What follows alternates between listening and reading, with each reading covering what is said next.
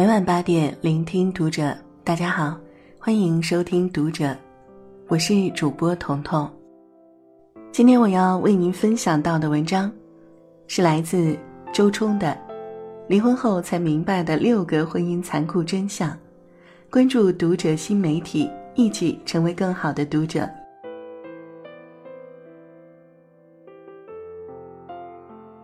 你要冲着一辈子的目标去，而不是想着一阵子的计划来过日子。百分之七十一的男人认为一定要生孩子，但离婚时只有百分之十六的男人会要孩子。妇联有一项调查，真的令女人很丧气。中国离婚家庭里，六个男人中只有一个会选择要孩子。但百分之七十一的男人都会以各种花言巧语怂恿女友、情妇、老婆为自己生下孩子，以满足自己的繁殖欲。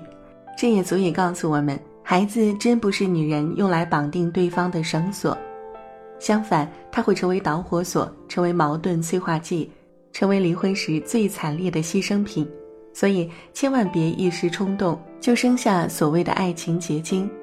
要看看自己是否真的做好了准备，不是两个人抚养孩子的准备，而是你一个人抚养孩子的经济准备加心理准备，以及时间准备和能力准备。如果你没有，那么养娃几十年漫长的痛苦有你好受的，他甚至会折磨的你和孩子都人不像人，鬼不像鬼。而当你无数次崩溃时，那个男人早已消失，没有任何人和你共同面对。婚姻都是残缺的、不美的。看多了爱情剧的女人会变傻，相信爱情剧的女人会变贪。傻加贪等于悲剧。当这些人进入婚姻，会觉得这里和想象的不同，那里和预设的不一样，天天吵，天天怨，最终婚姻里就出现家暴、出轨、冷暴力、欺骗等现象。早一点儿从美梦中走出，就早一点儿接地气。早一点儿接地气，就早一点承担现实的种种不堪。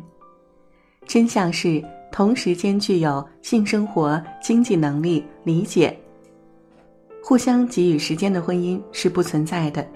只占其三已经很完美，占其二也能维持下去。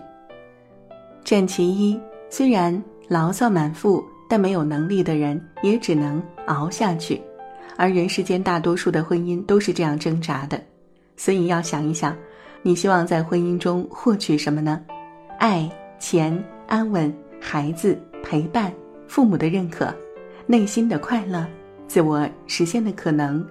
注意，你只能选择其中一到三项，永远无法全都得到，并且随着婚龄加长，你能实现的选项还会减少。如果你说我什么都想要，那就真的会害死你。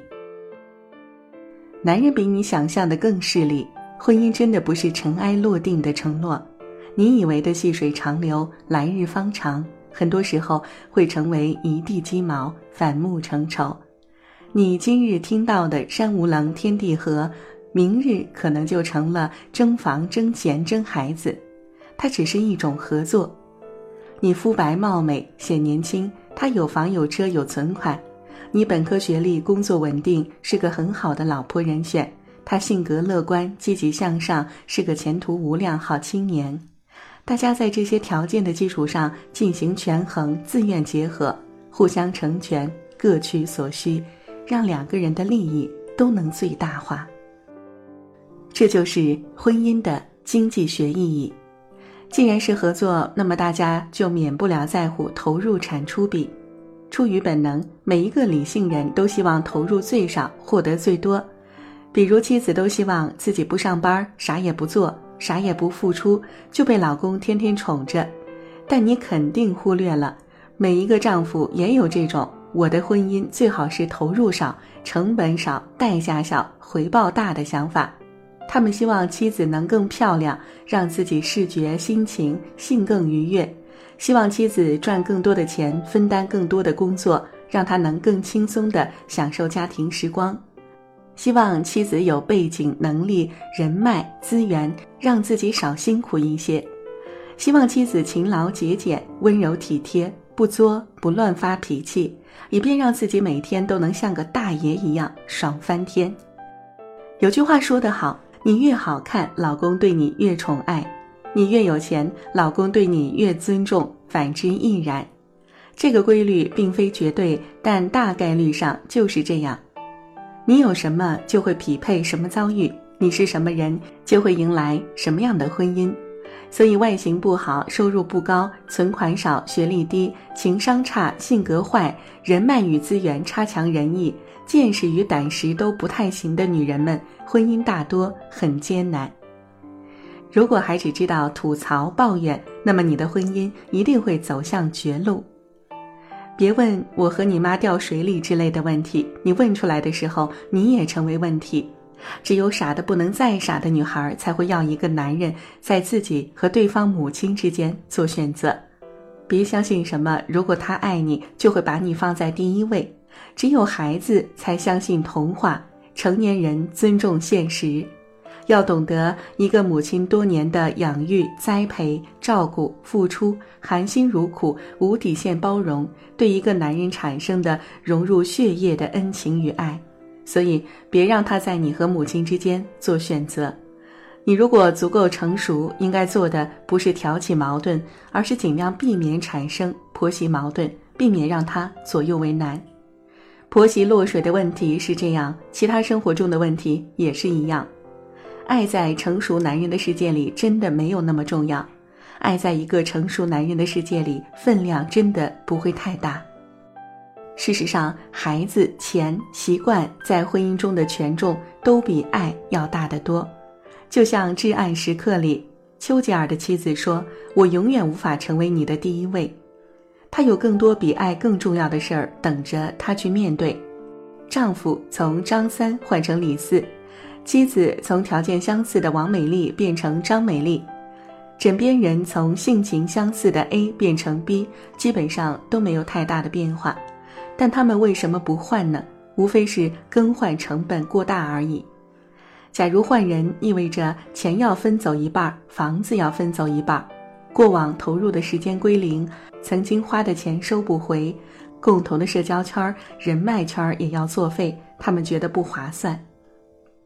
所以，你与其相信爱，不如相信成本与付出，让他多花一点钱，多投入一点时间，都比听他天花乱坠的说爱要靠谱得多。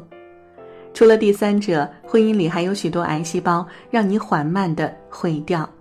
我们说起婚姻的致癌因子，多数人会想到第三者，但是你要知道，第三者很多时候不是原因，而是结果。